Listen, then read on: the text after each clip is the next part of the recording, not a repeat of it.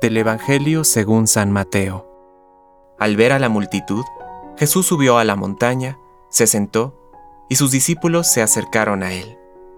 Entonces tomó la palabra y comenzó a enseñarles, diciendo, Felices los que tienen alma de pobres, porque a ellos les pertenece el reino de los cielos. Felices a los pacientes, porque recibirán la tierra en herencia. Felices los afligidos, porque serán consolados. Felices los que tienen hambre y sed de justicia, porque serán saciados. Felices los misericordiosos, porque obtendrán misericordia. Felices los que tienen el corazón puro, porque verán a Dios. Felices los que trabajan por la paz, porque serán llamados hijos de Dios. Felices los que son perseguidos por practicar la justicia, porque a ellos les pertenece el reino de los cielos.